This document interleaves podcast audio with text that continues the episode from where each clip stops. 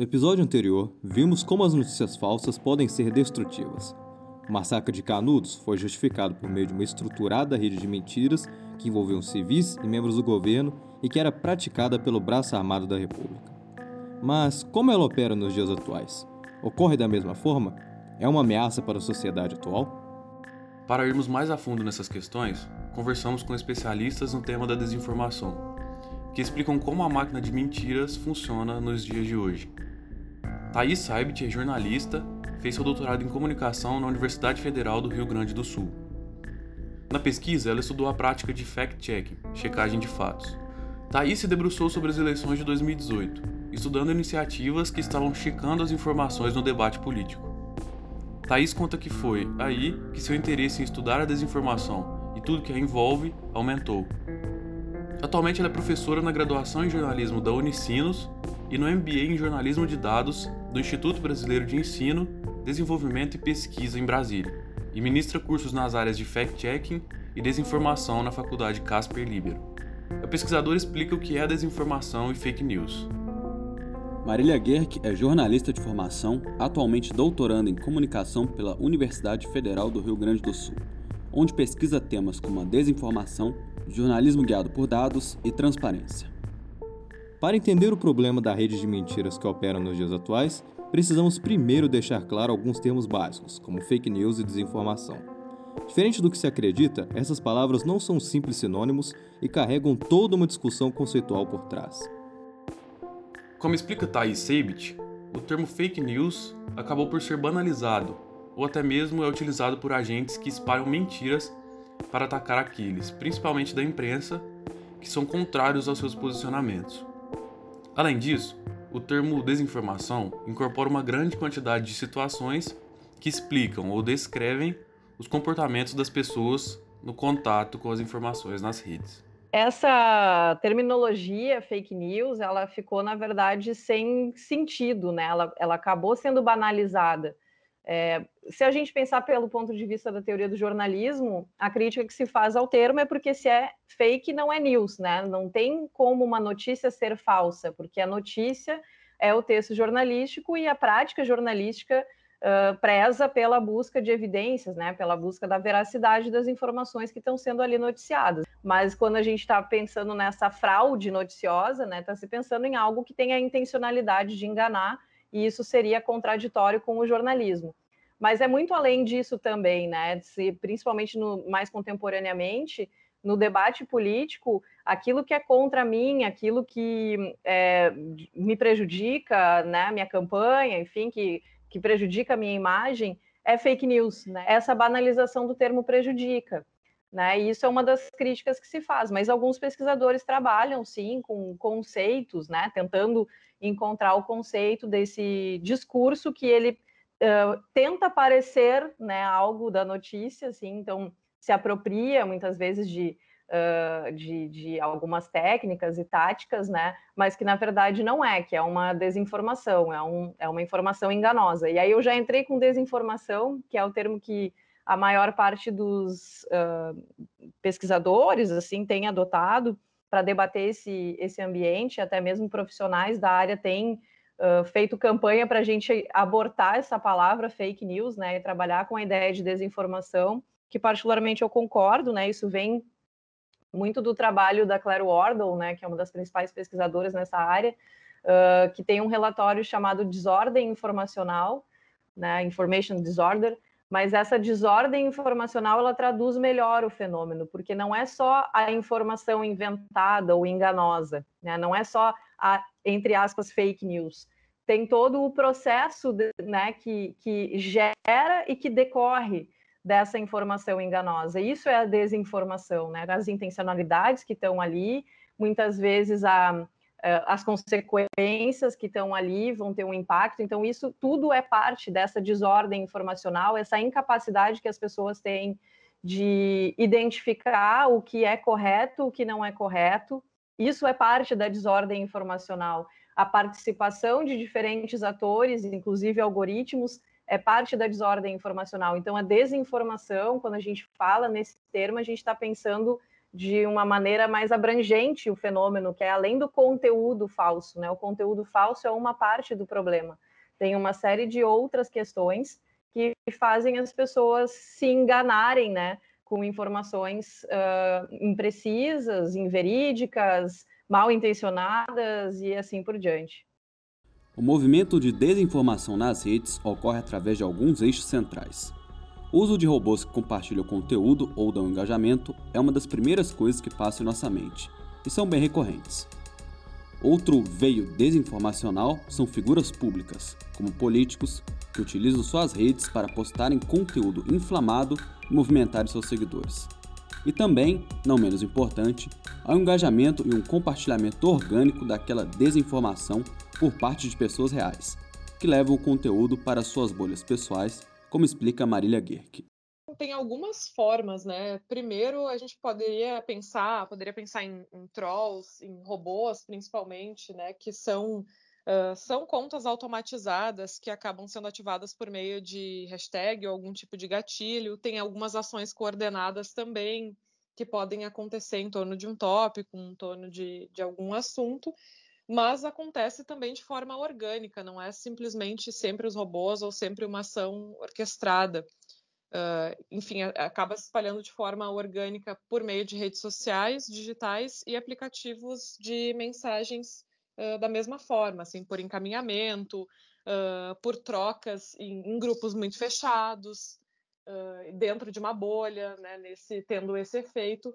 Mas acho que, sobretudo, é, acontece bastante por parte de figuras públicas no Twitter, que é a principal plataforma, eu diria, é, pelo menos mais conhecida, que esses políticos, essas pessoas que têm um papel social relevante usam para se comunicar com as suas bases e, por exemplo, no caso do Twitter, como a gente tem aquele limite de 280 caracteres, claro, tem outras possibilidades né, de, de acionar as threads para escrever um pouco mais de texto, mas via de regra se utiliza esse espaço uh, para, de fato, espalhar textos bastante inflamados, já que são até 280 caracteres, então tem que gerar impacto, tem que gerar engajamento, e aí se usa um discurso muito inflamado para atacar, inclusive, o jornalismo. E aí isso acaba circulando, acaba reverberando e, uh, enfim, e aí se espalha pelas redes e as pessoas também vão distribuindo para suas redes depois, assim, num, num movimento de sequência. Uh, tem estudos também que mostram que a desinformação, claro, não está simplesmente no Twitter, mas está em outros sites de redes sociais digitais também. Inclusive, né, o Facebook, que já é um pouco mais antigo, mas Ainda tem muita coisa ali, muita coisa nos grupos que a gente não consegue ver, porque esses grupos são fechados, então muitas vezes a gente não sabe o que está acontecendo ali. A gente também tem desinformação uh, no YouTube e várias estratégias para tentar driblar isso. É, né? A gente tem também potenciais algoritmos de, de recomendação que acabam gerando outros tipos de ruídos e desinformação.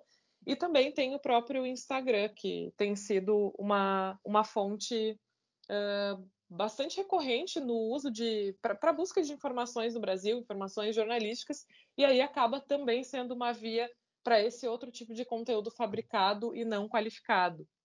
Nessa linha do engajamento orgânico, sempre nos perguntamos qual a razão de alguém acreditar mais facilmente em uma desinformação do que uma matéria de jornal, por exemplo, e virar um roteador de conteúdo enganoso. Gurk explica que o que desempenha papel fundamental nisso não é o lado racional da pessoa, e sim o emocional. Esse engajamento por emoções a leva a tomar essas atitudes. As emoções desempenham um papel bastante importante na vida das pessoas, nas decisões e na hora de analisar aquilo que vai ser consumido, escolher o tipo de conteúdo. Então, as emoções e as crenças elas estão muito próximas e isso acaba influenciando bastante, né? Se eu vejo ou leio uma algum tipo de informação, por mais que seja de um veículo confiável, se aquilo vai contra o que eu acho, uh, contra o que eu sinto, contra alguma coisa muito arraigada em termos de crenças e emoções, é muito provável que eu não vá acreditar naquilo e eu vá procurar outras fontes até que eu encontre alguma coisa que mais ou menos concorde ali com o meu ponto de vista, que seja muito próximo. A desinformação, ela apela então para temas que são muitas vezes ultrajantes, que têm um conteúdo emocional muito forte. E aí acaba mobilizando uma boa parte das pessoas. E é nesse caso também, principalmente das emoções, que as pessoas acabam espalhando desinformação de forma desavisada por vezes, né? Não é, não é necessariamente intencional. Até o tipo de, de conteúdo relacionado à pandemia, por exemplo, sobre uh, a suposta eficácia de algum chá, de algum tipo de método para prevenir ou para curar, né? Que se sabe que não existe. Uh, até isso, isso pode mobilizar o emocional e as crenças das pessoas que acabam repassando esse tipo de desinformação porque acham, ah, em princípio, né? Imagina, tomar água, qual é o problema disso, né? Vou repassar por via das dúvidas e acabam não pensando muito. E tem outra questão também é, que tem a ver com emoção, com grupos, que é uh, são laços fracos e os laços fortes, né? Então eu tendo a confiar bastante numa informação que um amigo muito próximo me repassa, ou alguém da minha família me repassa. A gente tem visto em, em pesquisas que as pessoas tendem a confiar muito às vezes muito mais em outras pessoas do que no próprio veículo, na instituição jornalística como um todo. Então, essa personalização também, esse direcionamento de confiança à pessoa e não necessariamente à instituição, né? Justamente por isso, porque uma pessoa mais próxima, em tese, eu penso que ela quer o meu bem e que ela não vai espalhar algum tipo de ruído ou desinformação. Então, eu tendo a acreditar nela e assim posso, sem querer, sair espalhando desinformação e sem checar simplesmente. Então, as emoções têm um grande papel nisso tudo. Uh, e aí, essa racionalidade nem sempre fala mais alto. Pensando nos agentes maliciosos, o livro Engenheiros do Caos, de Juliano da Empoli, nos mostra que eles perceberam quanto as piores emoções do ser humano, tais como seus medos, raivas, preconceitos, levavam a um maior engajamento nas redes, com desdobramento fora delas. Percebendo esse mecanismo, esses agentes passaram a explorá-lo com força em prol de seus projetos de poder. Então, diversas pautas, muitas vezes impopulares, acabam por serem obscurecidas pela cortina de fumaça das pautas mais polêmicas e sensacionalistas. Fala-se de um suposto kit gay, enquanto não se discute a reforma econômica danosa ao interesse coletivo. Ou um revólver para cada um, ao invés de se discutir o preço da gasolina.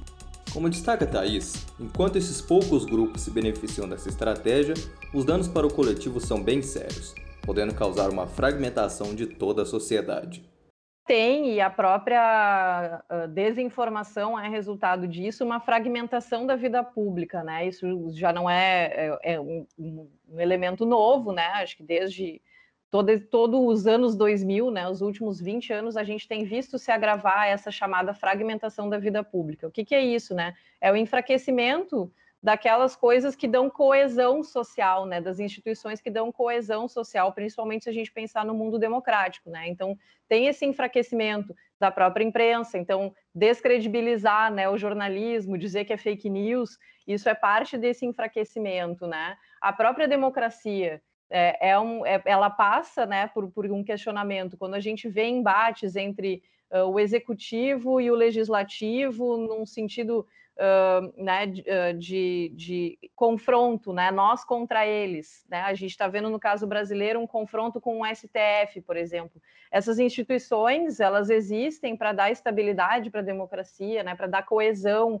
à sociedade. Então, quando esse, isso esse comportamento de rede e de polarização e de acirramento das bolhas e do apelo emocional acima do racional, é, quando isso começa a ter efeitos práticos, né, a ter, criar esse tipo de instabilidade, as consequências podem ser muito perigosas, né, para não, não só no sentido uh, de comunicação, né, que, que a gente já está vendo essas consequências, né, mas na sociedade de uma maneira geral. Então, existe essa preocupação de, de preservar, eu diria, a democracia, né? que, que é um, deve ser o norte de qualquer ação que a gente pense uh, em relação à desinformação, né? a gente preservar a democracia, porque essa instabilidade é prejudicial.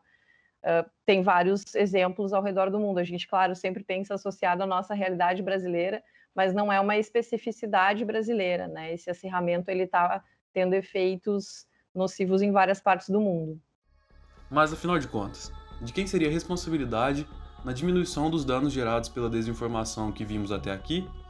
A resposta definitivamente não é unânime, mas alguns possíveis caminhos que requerem cautela, como salienta Gerck.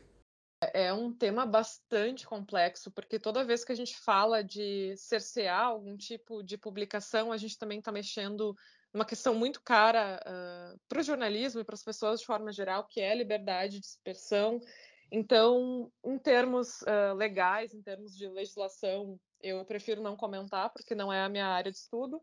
Mas o que eu penso é que as plataformas precisam sim assumir a sua responsabilidade uh, e não simplesmente dizer que media, né, ou que intermedia essas publicações, mas precisa uh, não fazer circular, precisa dar um jeito de não fazer circular essas desinformações que são conhecidas de fato como desinformação.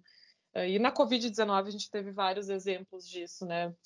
Então, acho que vai muito nesse sentido, assim, de as plataformas não, não, não se considerarem mais apenas um meio mas entenderem que tipo de conteúdo está circulando ali e as implicações que isso pode ter. E o próprio jornalismo muitas vezes acaba um pouco refém das plataformas porque precisa fazer as suas notícias também circular por esses espaços. Então, uh, acaba às vezes apelando para algum tipo de manchete um pouco um pouco mais descuidada ou uma manchete declaratória justamente porque também precisa fazer circular o seu conteúdo e essas plataformas têm as suas próprias regras, algoritmos sobre os quais se conhece muito pouco. Então, eu diria que, que o caminho é por aí, fazer, fazer uma análise, uma autocrítica dessas grandes, essas grandes empresas devem fazer isso, né? essas que, que coordenam essas plataformas de, de redes sociais digitais. Agora, a grande questão que fica é: como a pessoa comum pode se proteger? Como ela vai fazer isso? Isso é assunto para o próximo episódio e já convidamos você para ouvir. Obrigado pela sua companhia e até lá!